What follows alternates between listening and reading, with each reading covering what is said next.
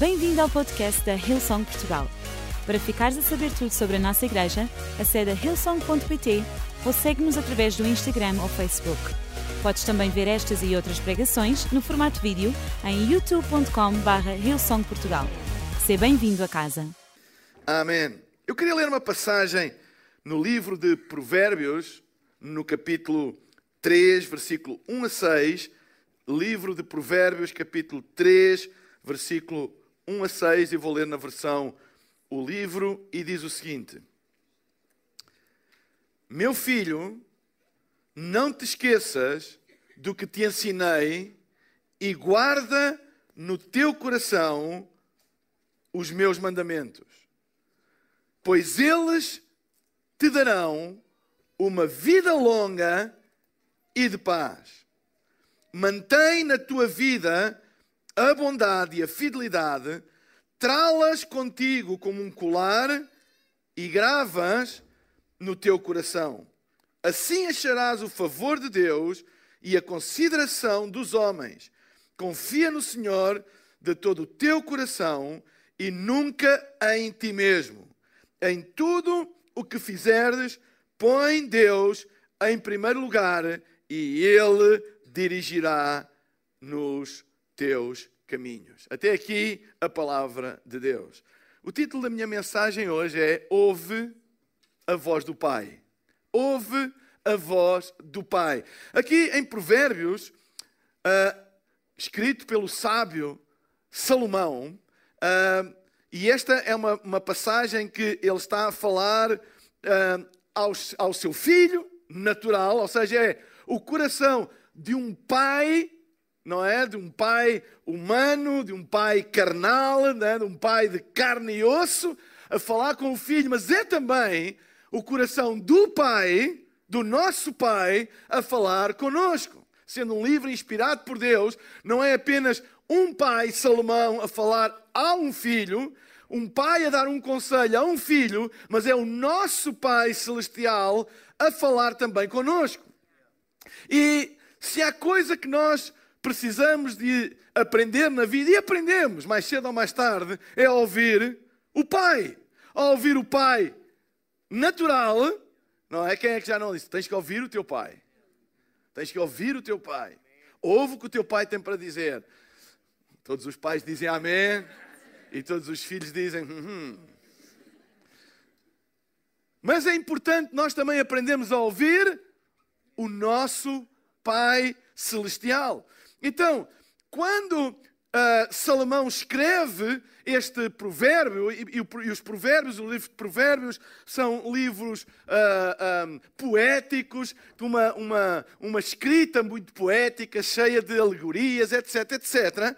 Mas nós podemos conectar, ligar aquilo que Salomão, enquanto pai, está a dizer e aquilo que Deus, enquanto nosso pai, está a dizer a nós também. E eu hoje queria ver neste texto algumas coisas que o Pai está a dizer para nós ouvirmos. E é bom nós ouvirmos aquilo que o Pai tem para dizer. E a primeira coisa está logo no versículo 1 e 2, que é não ignorar aquilo que é investido na nossa vida. E a Bíblia diz no versículo 1 e 2 diz assim: "Meu filho, não te esqueças do que te ensinei e guarda no teu coração os meus mandamentos, pois eles te darão uma vida longa e de paz. Ou seja, não ignores o que foi investido em nós. A Bíblia diz: meu filho, não te esqueças do que te ensinei e guarda no teu coração os meus mandamentos. E depois tem a consequência disso, o resultado disso, pois eles te darão uma vida longa e uma vida de paz. Não te esqueças do que, do que eu te ensinei. Não te esqueças daquilo que foi semeado em ti. Não te esqueças das sementes que foram lançadas em ti. Um dos nossos principais problemas não é falta de semente, não é falta de ensino, não é falta de conselho, não é falta de revelação, não é falta de conhecimento, é esquecer aquilo que foi semeado, esquecer aquilo que aprendemos, esquecer aquilo que nos foi ensinado, esquecer aquilo que nos foi aconselhado. A tendência do ser humano, à medida que o tempo passa e há uma distância entre aquilo que foi semeado, aquilo que nos foi ensinado e o presente, é de nos esquecermos. Eu já não me lembro de muita coisa que eu aprendi na escola. Já não me lembro. Já não me lembro de. Então, de matemática, há muita coisa que. Foi quase como uma libertação divina. Que eu já não me lembro. Fazer aquelas equações e da trigonometria e da. Há aqui algum especialista em matemática? Está bem. Porquê? Porque a distância entre a altura em que eu aprendi o meu presente é muita e eu nunca mais me lembrei, nem fiz questão de me lembrar daquilo que eu aprendi. Eu nunca mais revi a matéria, eu nunca mais apliquei aquela matéria na prática, eu nunca mais li livros de trigonometria, eu nunca mais estudei artigos de trigonometria, fui liberto disso. Mas por, pelo facto de eu não ter constantemente avivado a minha memória, eu esqueci-me.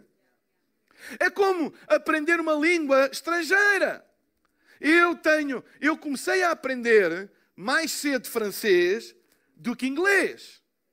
Eu comecei a aprender francês no quinto ano. Fiz a, a, aquilo que na altura chamava a primária, e no quinto, quando eu escolhi, eu tinha que escolher uma língua, eu escolhi francês. Eu só tive inglês dois anos depois. Ou seja, eu tive mais teoria, mais ensino sobre francês do que inglês. Hoje eu falo mais ou menos inglês e falo zero de francês. Porquê? Porque eu nunca mais pratiquei. Enquanto o inglês eu praticamente tenho que praticar todos os dias. Ou na escrita, ou falar, etc.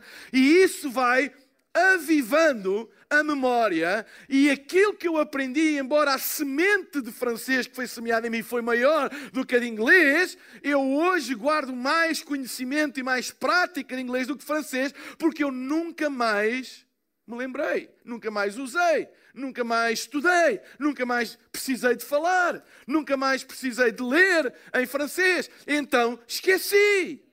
Eu aprendi mais verbos, eu aprendi mais gramática, mas esqueci por causa da distância e por causa de eu nunca mais me ter lembrado. Quando a Bíblia fala para nós não nos esquecermos, não é apenas um exercício de memória, é mais do que isso, é uma prática. Se eu não for estudar a palavra de Deus, se eu não orar regularmente, eu vou me esquecer daquilo que foi semeado em mim. É uma prática. Eu preciso não apenas, ah, eu não posso esquecer, eu tenho que praticar. Amém? Eu, ai, não posso esquecer de que eh, eu fui ensinado a orar. Não, eu tenho que orar. Ai, eu não posso esquecer eh, da, da, da, dos versículos que me ensinaram, dos princípios que me ensinaram. Não, eu tenho que pôr em prática na minha vida. Porque se eu colocar em prática, se isso fizer parte do meu dia a dia, eu não preciso fazer nenhum esforço para me lembrar, porque ele está no meu dia a dia. Amém? E quando a Bíblia diz a tua palavra escondi no meu coração, escondi para não pecar contra ti, está a falar acerca de alguma coisa ativa, diária no meu coração, que é presente. E quando a palavra está presente no nosso coração, nós não erramos o alvo, nós não pecamos, nós não viramos costas para Deus, nós não nos esquecemos daquilo que foi semeado em nós. Porque a melhor maneira de nós nunca nos esquecermos daquilo que foi semeado em nós é praticar aquilo que foi semeado em nós. Então, não ignores aquilo que foi semeado em ti. Nunca ignores uma palavra que vem de Deus. Sabem? Não ignores, não, não, não, não des por garantido, não, não desprezes uma palavra que vem de Deus. A Bíblia diz lá uh, uh, na epístola a Timóteo que o apóstolo Paulo aconselha o seu discípulo Timóteo a não desprezar as profecias. Não desprezes a profecia. Não desprezes aquilo que Deus fala. Não desprezes a palavra de Deus que tu ouves e que tu aprendes todos os domingos ou em todos os grupos de ligação. Não desprezes isso.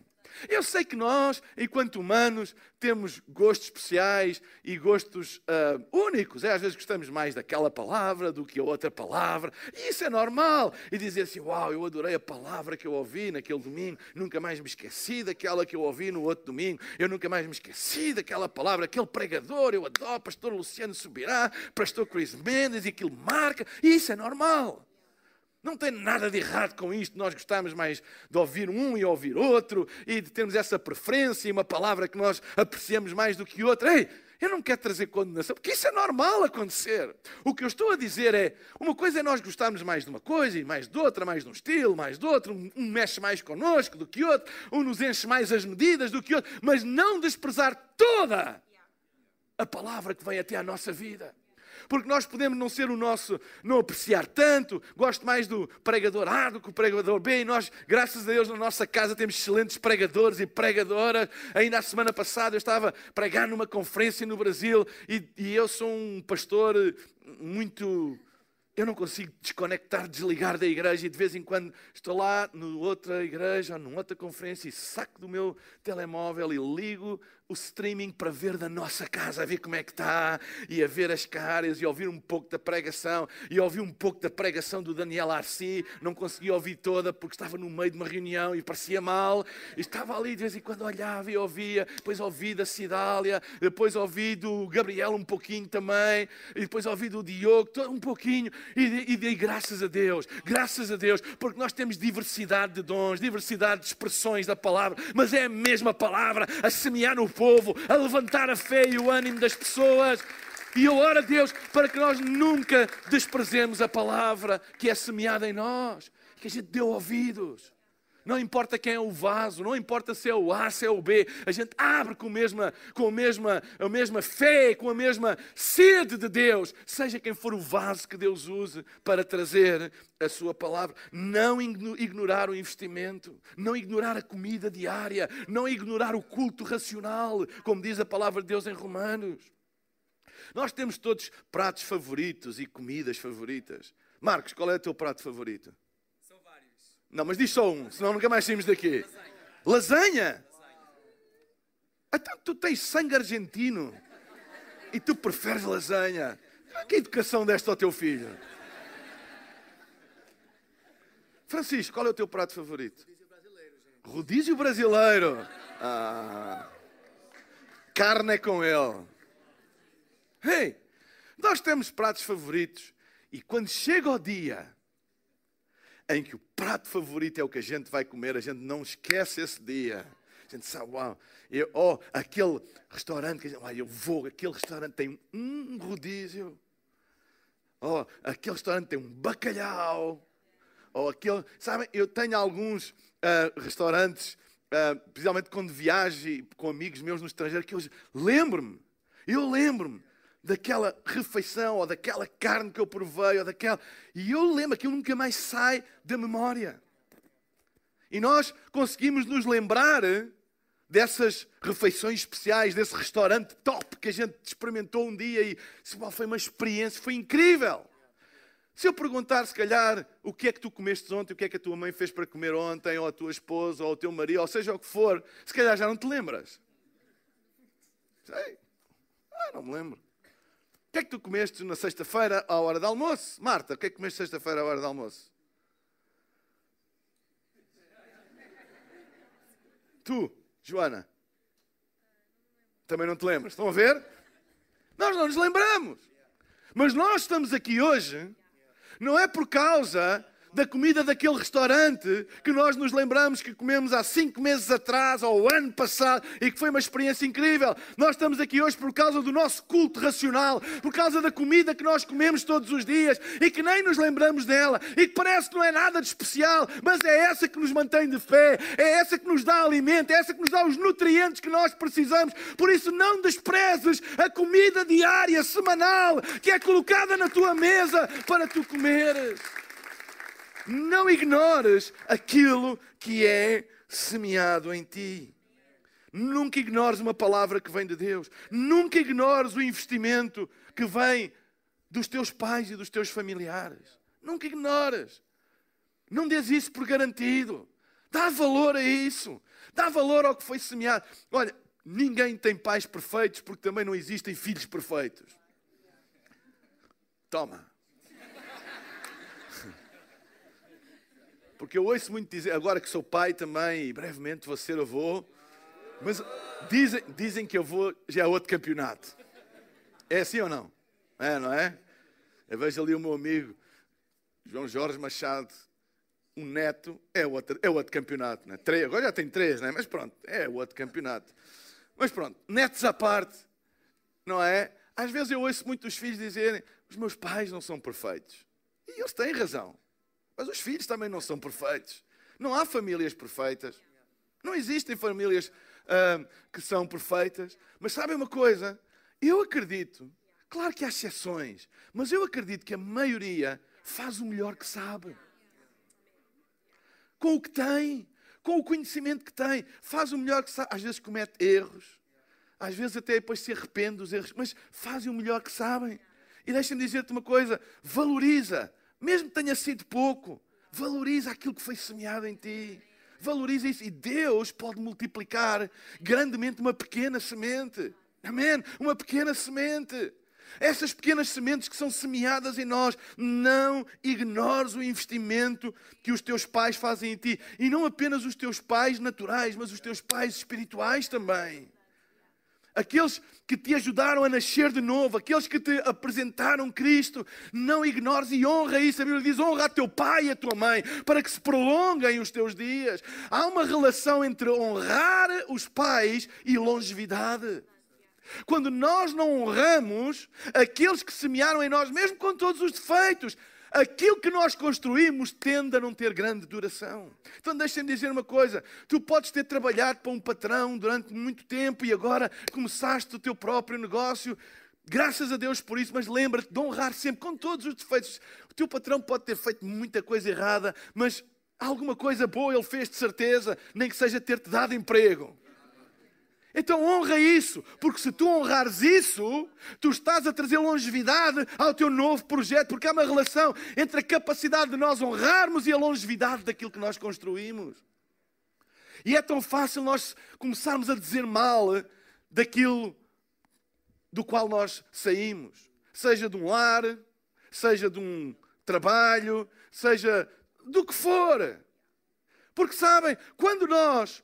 Há um ditado eu costumo dizer, há, há, um versículo da Bíblia que diz que só quem está no convento é que sabe o que lá, que lá vai dentro. Primeira de Povo, capítulo 5, versículo 2.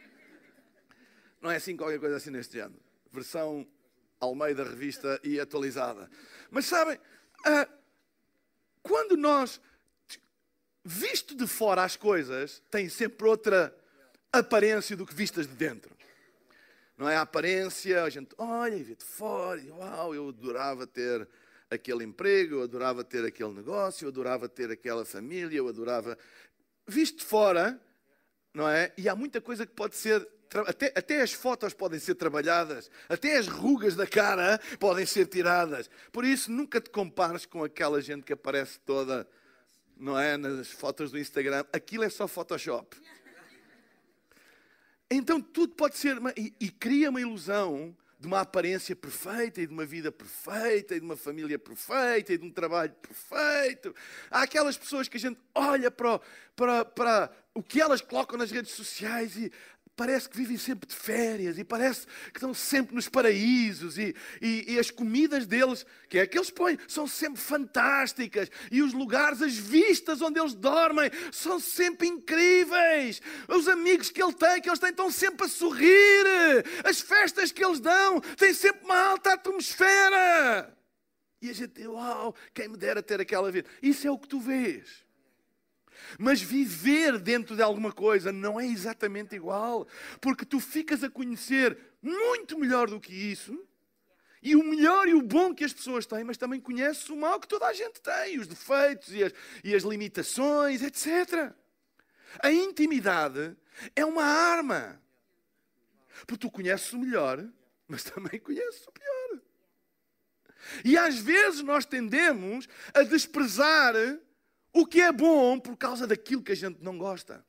Às vezes a nossa vida Às vezes o teu emprego, às vezes a tua família, às vezes os teus filhos, às vezes os teus pais têm 70% de coisas boas e 30% de coisas más. E tu olhas para alguém e vês que ele tem aqueles 30% que o teu pai não tem. E a tua mãe não tem, e o teu emprego não tem. E a tua família não tem. E tu dizes assim: oh, quem me dera. E às vezes abandonamos os 70% bons para ir atrás dos 30% que nós não temos e ficamos com os 30%, mas perdemos o resto. E às vezes há pessoas que andam e mudam e mudam e mudam e ficam desiludidas porque descobrem que se calhar até encontraram melhor em determinada área, mas descobriram que a outra perderam. Vocês estão a entender o que eu estou a dizer? Então, nunca, mas nunca, nunca desprezes aquilo que foi semeado em ti. E honra isso. Honra. Se tu um dia saíres do teu trabalho, saíres do teu emprego para outro, ou para fazeres o teu negócio, isso é legítimo, ótimo. Deus te abençoe. Amém. E Deus abre portas para isso, ótimo. Mas não saias a dizer mal. Ai, mas sabes, ele fez-me isto. Se calhar até fez, mas honra o que foi bom. O pouco que ele fez bom por ti, honra isso para que se prolonguem os teus dias, para que aquilo que tu vais começar tenha duração. Sabem porque é que muitos relacionamentos não duram? Porque nós terminamos relacionamentos a dizer mal dos nossos relacionamentos e a dizer mal das pessoas. A amizade de anos quebraram e agora tenho um grande amigo meu. Este agora é que é. Este meu é. E quanto, quanto dura? Quanto dura? Ah, eu, eu uh, tinha um, uma namorada, mas agora esta é é que é e diz mal da outra. Quanto dura? Quanto dura? Até com a igreja, há pessoas que saem a dizer mal das suas igrejas. Não tem mal se Deus te dirige. Não tem mal nenhum. Mas pessoas que saem, até pessoas que vêm de outras igrejas para a nossa, a gente sempre diz: está tudo ok do lugar onde tu saíste.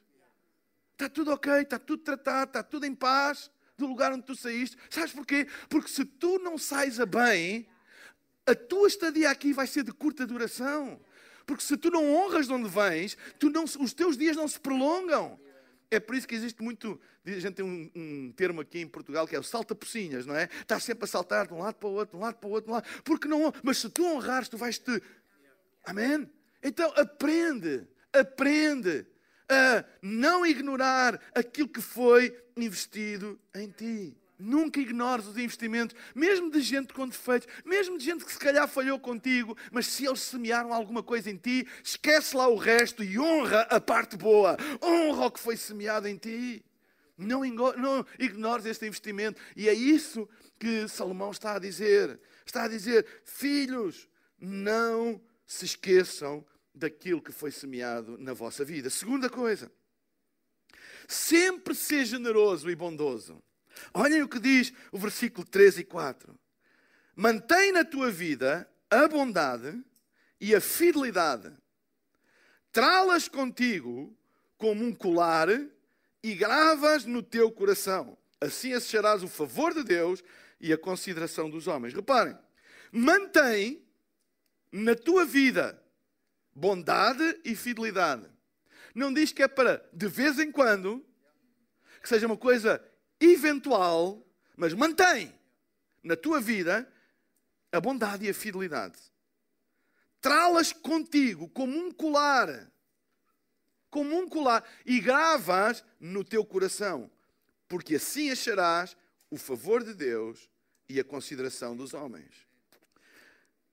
Que estas qualidades, a bondade e a fidelidade, sejam visíveis. Quando a Bíblia usa, e isto é um livro poético, quando a Bíblia diz para nós usarmos a bondade e a fidelidade como um colar, não é para pôr um colar e dizer fidelidade e bondade. Hashtag it's me. Não, está a falar simbolicamente, poeticamente, alegoricamente, para que seja visível. Porque o colar é para ser visível. Ninguém compra um colar de pérolas para pôr dentro de uma camisola de gola alta. Está sempre do lado de fora. Eu hoje estou aqui a olhar a ver se vejo algum. Está tudo do lado de fora. Aqui ninguém tem, ninguém tem colares. Aqui esta senhora tem, aquela senhora tem. William, tens algum dente? Não. Toda... é, é visível. Não, tem mal nenhum. Se a pessoa compra um colar, é para se ver. Mostrar. Então, quando a Bíblia diz para que a tua bondade e a tua fidelidade andem à volta do teu pescoço como um colar, é porque elas tenham uma tradução visível na tua vida, que as pessoas possam olhar e dizer: ele tem um colar de bondade e de fidelidade. É uma pessoa boa, é uma pessoa bondosa, é uma pessoa fiel, é uma pessoa de confiança. Que seja visível. Ou seja, que estas qualidades sejam visíveis. Que elas possam ser visíveis a quem pelo menos chega perto de ti e consegue perceber que tu tens este fruto da bondade e da fidelidade que és uma pessoa que responde com bondade e que és uma pessoa fiel aos teus compromissos, fiel àquilo tu, à tua palavra, fiel ao que tu combinas, isso gera muita confiança. E a Bíblia diz que se for assim, o que é que diz lá? Diz: se for assim, acharás o favor de Deus e a consideração dos homens.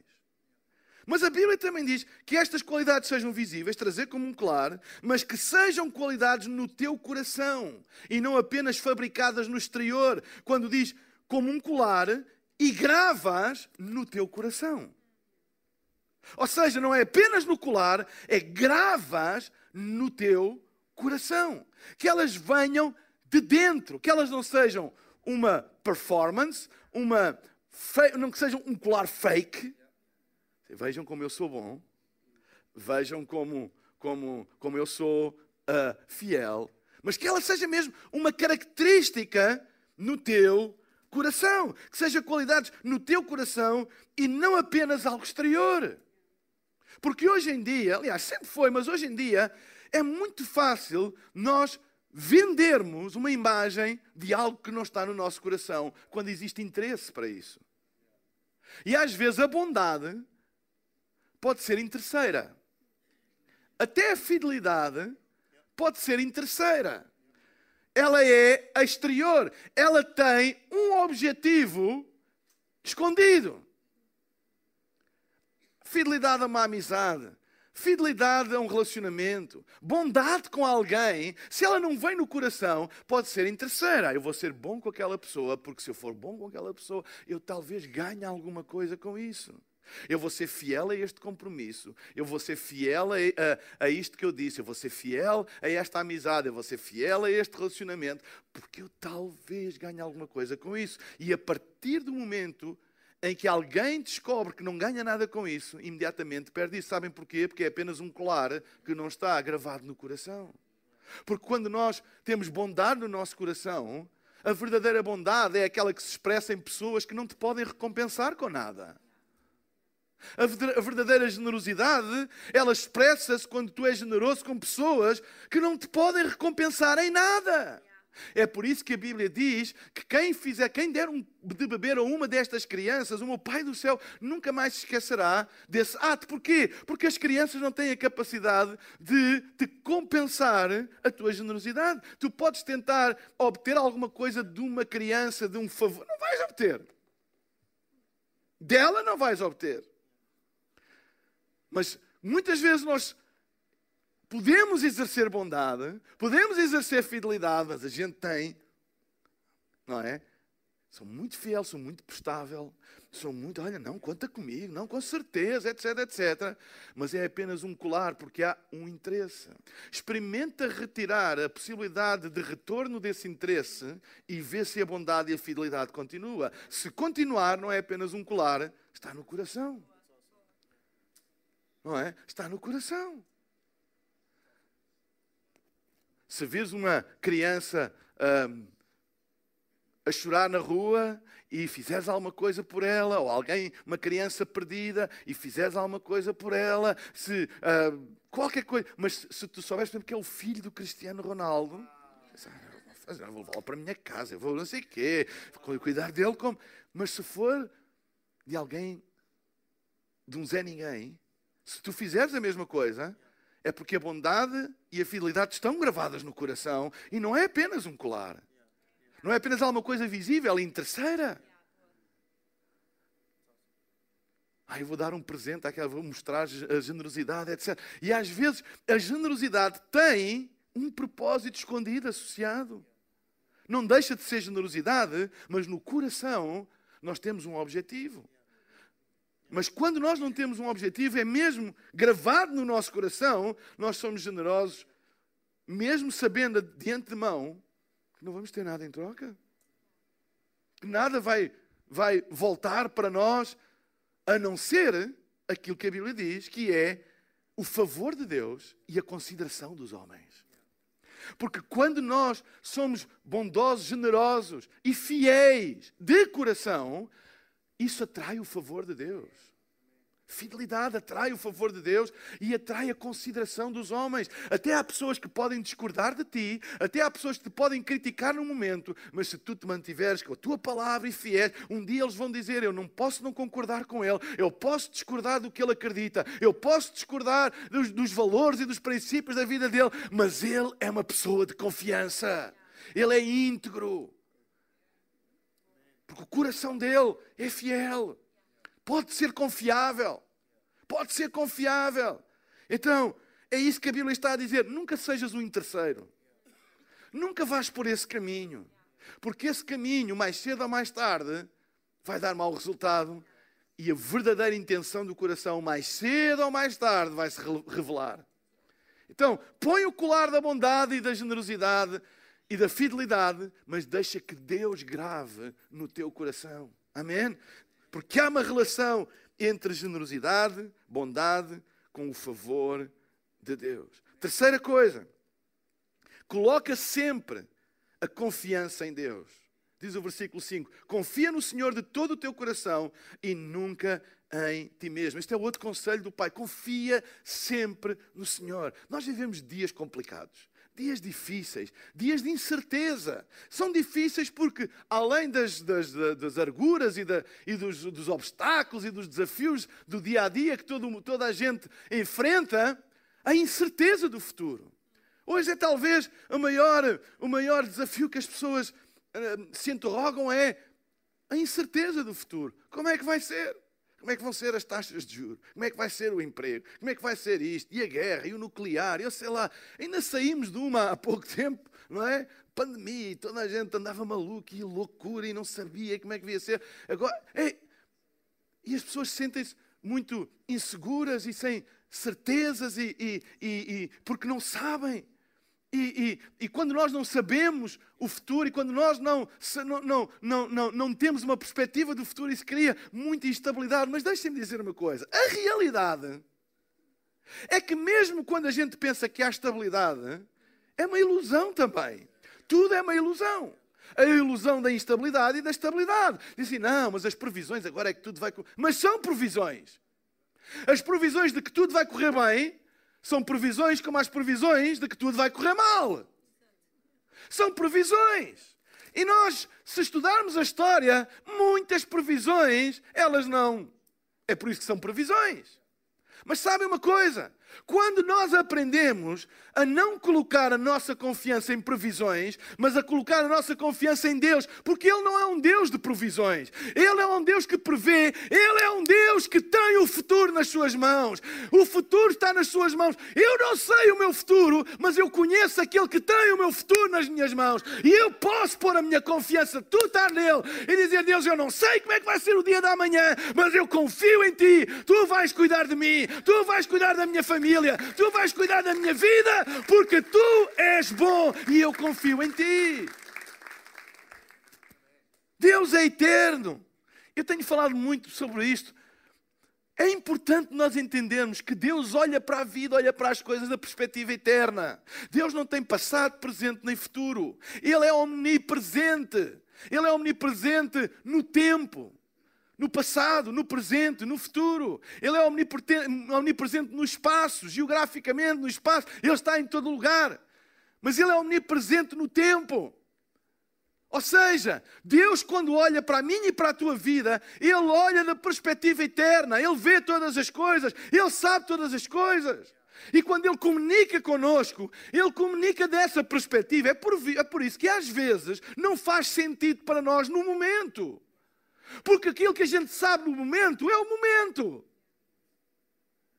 E ele vem e fala connosco uma coisa e a gente diz, mas não é isso que eu estou a viver. Não é isso que está a passar. Como é que ele pode dizer isso? Porque ele está a falar para ti neste frame de tempo que se chama presente, mas de uma perspectiva de quem sabe todas as coisas. É por isso que quando ele fala, por vezes, não faz sentido. Mas é aí que ele diz para nós confiarmos. A confiança em Deus não é um ato de tirania. Deus é tirano, ele exige confiança total, mesmo sem a gente entender. Isso é que era bom. Isso é tirania. Isso é o princípio dos ditadores, que eu ouço muitas vezes dizer, e é verdade, dos ditadores é verdade. Porque eles exigem uma fidelidade total a uma palavra de alguém que não domina as coisas. É por isso que a Bíblia diz: Maldito o homem que põe este tipo de confiança no próprio homem. Isso sim, mas em Deus não é tirania, é amor. Ele está a falar conosco neste tempo presente, da perspectiva eterna, e aquilo que ele está a dizer é: Eu sei que tu não vais entender o que eu te vou dizer, porque tu estás limitado ao tempo onde tu estás a viver, mas confia em mim, eu sou o Deus eterno, eu sei todas as coisas, eu vejo todas as coisas, e se eu te estou a dizer isto, é porque eu sei o que é que eu estou a dizer, Ele é o Deus eterno, confia em mim, é um ato de amor. É alguém que vê e entra no nosso presente, entra no tempo que só nós estamos sujeitos, ele não está sujeito, e fala connosco no tempo presente por amor. E quando ele diz para nós lhe confiarmos nele e obedecermos a ele, é por amor, não é por tirania, é amor. É quando a gente também diz a um filho: assim, não faças isso, não ponhas a mão na ficha, não ponhas o lápis na tomada e aquilo é tão giro, um buraco para pôr um lápis. Ele nunca apanhou um choque. Mas nós já apanhamos, nós sabemos. E quando nós falamos, falamos por amor, não é por tirania. Estás proibido de colocar os lápis nas tomadas, porque eu sou um tirano. Aquilo é tão bonito, é tão bom, mas tu não podes.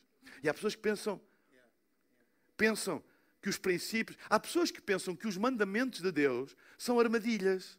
Tipo, hum, Deus diz agora, para mostrar que eu sou tirano, para mostrar que eu é que mando, não podes fazer isto, não podes fazer aquilo. Mas sabem, todos os mandamentos de Deus são atos de amor de Deus, que sabe todas as coisas e diz: Tu tens liberdade. Mas deixa-me dizer-te: se tu fizeres isto, isto vai acontecer. Confia em mim. Eu sei o que é que eu estou a falar. É como os pais dizem: confia em mim. E às vezes, quando os pais dizem coisas aos filhos, uh, uh, Marcos, a gente, enquanto filho, assim, ah. mas depois, mais tarde, ah.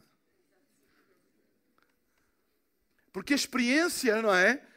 E nós somos finitos e falhamos e não sabemos todas as coisas, mas há coisas que vamos aprendendo e vamos passando e vamos evitando que os filhos se magoem, que os filhos tomem más decisões, etc, etc. O nosso Pai Celestial é Ele ama-nos tanto que Ele entra no nosso presente e diz: Ei, confiem em mim, eu sei que vocês não vão entender algumas coisas, porque ainda não chegaram lá, mas eu, eu sei todas as coisas, deixem-me vos ajudar.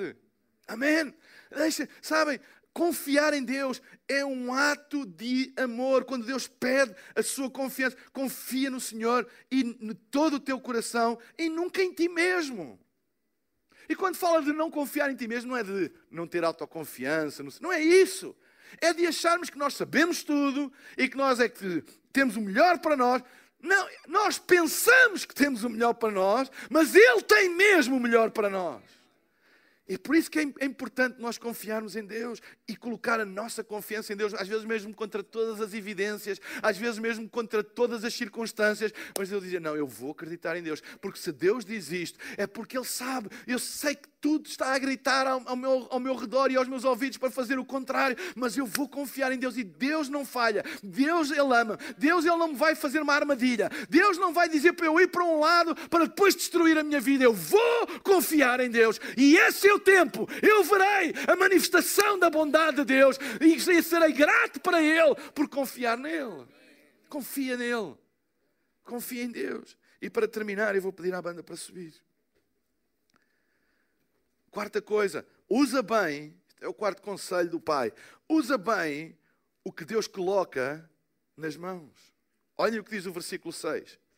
Em tudo o que fizeres, põe Deus em primeiro lugar, e Ele dirigirá os teus caminhos. Em tudo o que fizeres, põe Deus em primeiro lugar. É uma afirmação em tudo. Em tudo o que tu fizeres, põe Deus em primeiro lugar. Uma das coisas que a religião muitas vezes faz, erradamente do meu ponto de vista, é dividir a nossa vida em setores. Ah, esta é a minha vida espiritual, ou religiosa, ou de igreja. Esta é a minha vida profissional, aqui.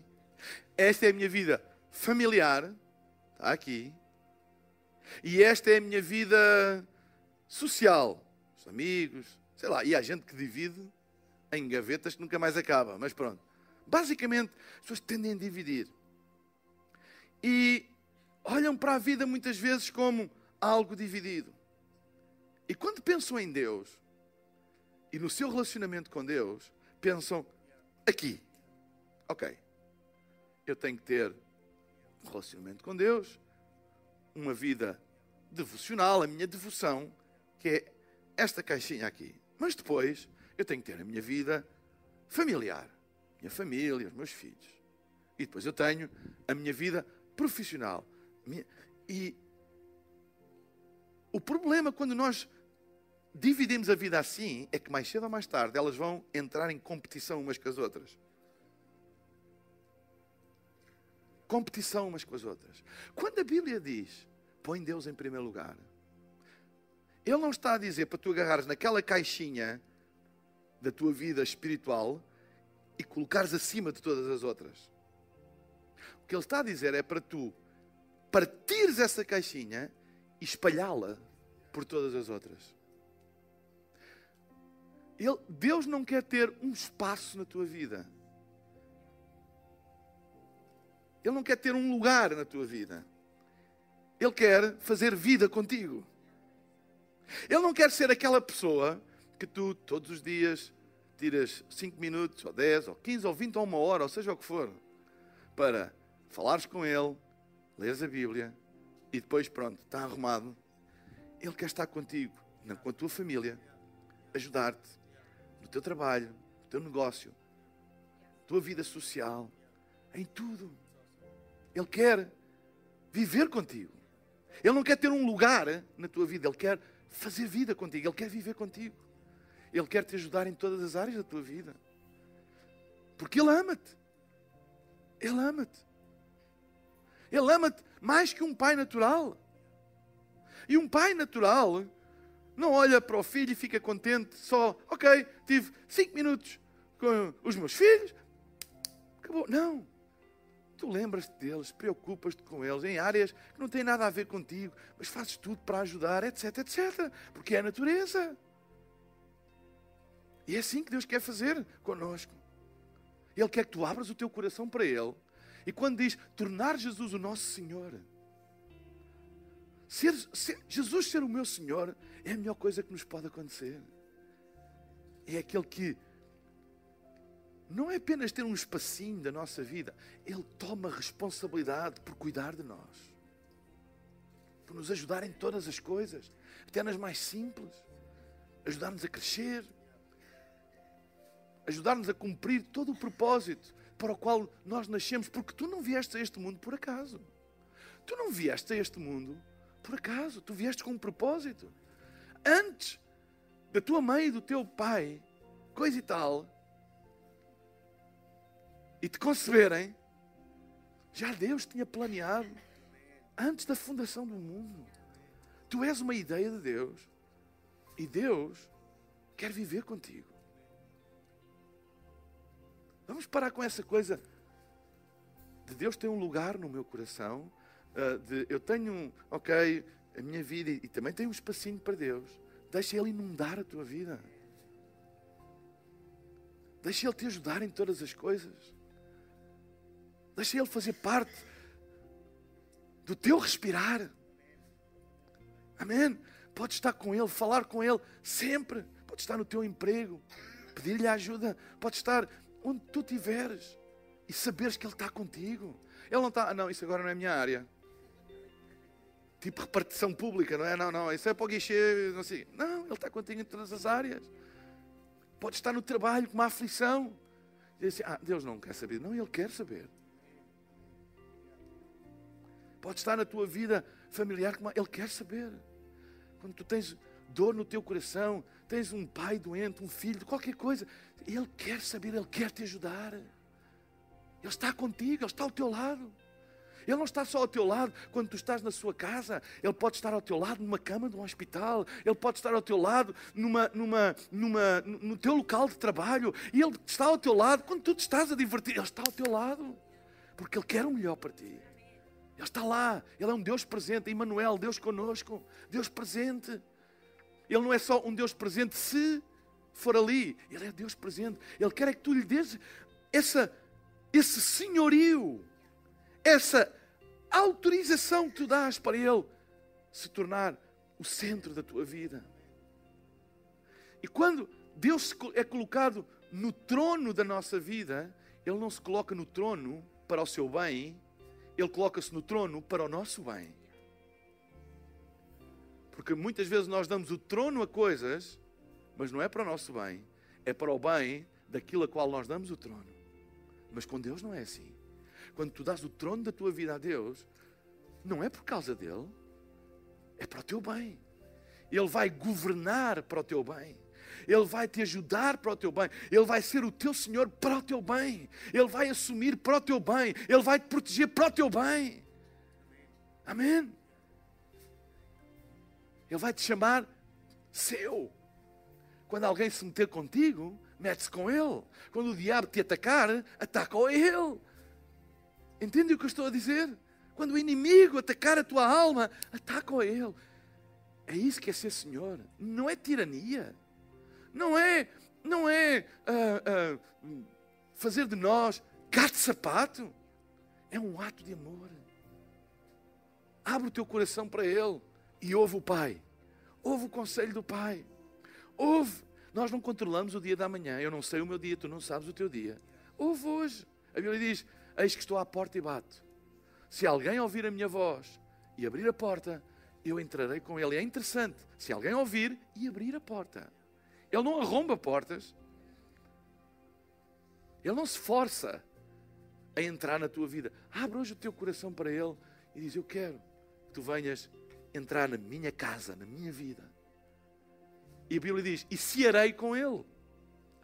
Sabem? Cear é um ato de ligação, de intimidade.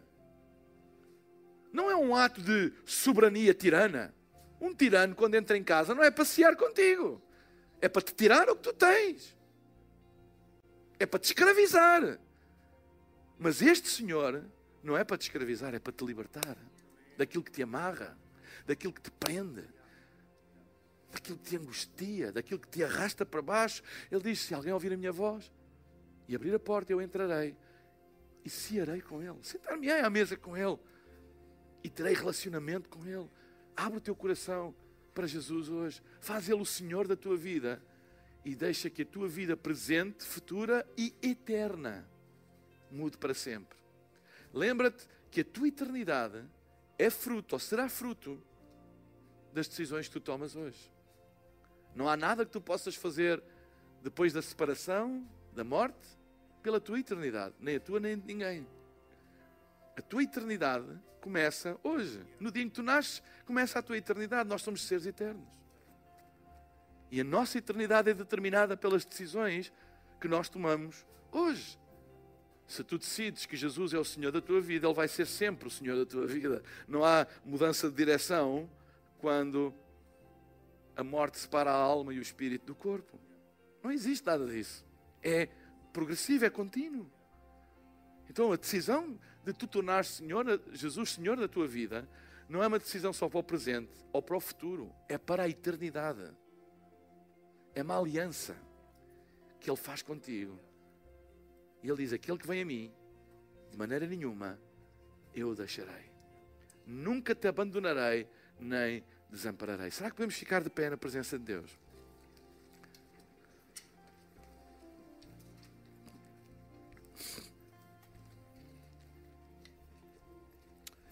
Fechar os nossos olhos para não haver distração da sala. Vou pedir para não haver movimento na sala agora.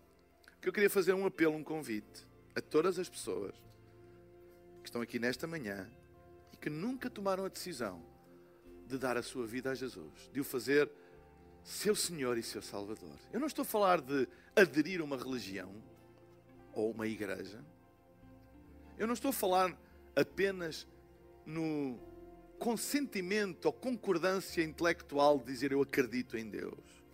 Embora isso são tudo coisas boas, eu estou a falar acerca de abrir o teu coração e fazer Jesus o teu Salvador e o teu Senhor. É um relacionamento pessoal com Ele.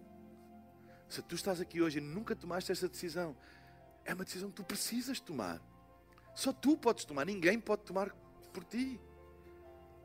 Isto não se transmite por laços familiares, de pais para os filhos, de marido para mulher, de filhos para avós. Não.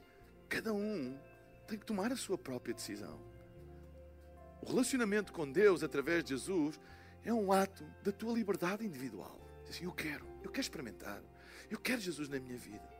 Se tu estás aqui hoje e nunca tomaste esta decisão, eu hoje queria te desafiar a tu tomares esta decisão. Quero incluir neste apelo também todas as pessoas que estão aqui e que talvez um dia já tenham tomado esta decisão, mas têm estado longe de Deus, afastados de Deus. Mas hoje querem fazer a sua paz com Deus, querem voltar para os caminhos da fé, a sua reconciliação com a fé. Este apelo é para ti também. Eu daqui a pouco vou pedir uma coisa muito simples: que todas as pessoas que querem tomar esta decisão façam no lugar onde estão um sinal, levantando só assim o seu braço para eu ver. E eu irei fazer uma oração aqui do palco. E vou pedir a todos que a repitam no lugar onde estão, em voz baixinha. Porquê? Porque a Bíblia diz que se tu creres no teu coração e confessares com a tua boca, serás salvo. Então, crê no teu coração e esta oração é a confissão para a salvação. E eu vou fazer para vos ajudar a todos a fazer esta confissão tão simples quanto isto. Mas é só isso? É só isso. A Bíblia diz: se tu creres no teu coração e confessares com a tua boca, serás salvo. Salvação é pela graça, não é comprada. Ela já foi comprada pelo sangue de Jesus e ela hoje é gratuita para todos aqueles que creem. Tens que crer no teu coração e fazer a confissão com a tua boca. Porque quando nós confessamos, nós estamos a dar palavra àquilo que acreditamos, e quando nós damos palavra àquilo que acreditamos, isso é uma semente e que vai produzir fruto e vai brotar fruto. Amém? Então, se tu és uma destas pessoas e também estás a assistir online em casa, eu vou pedir, se estás a assistir online, que coloques o emoji da mão aberta no chat da plataforma onde estás a assistir.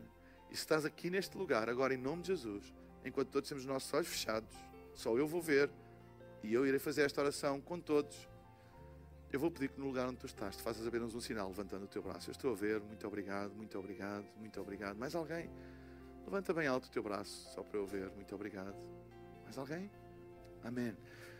Vamos fazer esta oração todos em conjunto e digam comigo, Pai querido. Pai querido muito obrigado pelo teu amor. Muito obrigado pelo teu amor. Que hoje me alcançou. Que hoje me alcançou. Eu abro o meu coração. Eu abro o meu coração. E torno Jesus, e torno Jesus o meu Senhor e Salvador. Meu Senhor e Salvador. Perdoa os meus pecados. Perdoa os meus Dá-me uma vida nova. Dá-me uma vida nova. E transforma-me. E transforma. E ajuda-me a ser. E ajuda-me a ser. Tudo aquilo, tudo aquilo que tu planeastes para a minha vida, para a minha vida antes, da minha concepção, antes da minha concepção e que eu possa ser, eu possa ser fiel, a ti, fiel a ti todos os dias, todos os da, dias minha vida, da minha vida e ver, e ver os teus planos, os teus planos e propósitos, e propósitos grandes, grandes cumprirem-se na minha vida. cumprirem-se na Em minha nome vida. de Jesus. Em nome de Jesus. Amém, amém e amém. Será que podemos dar uma grande salva de palmas?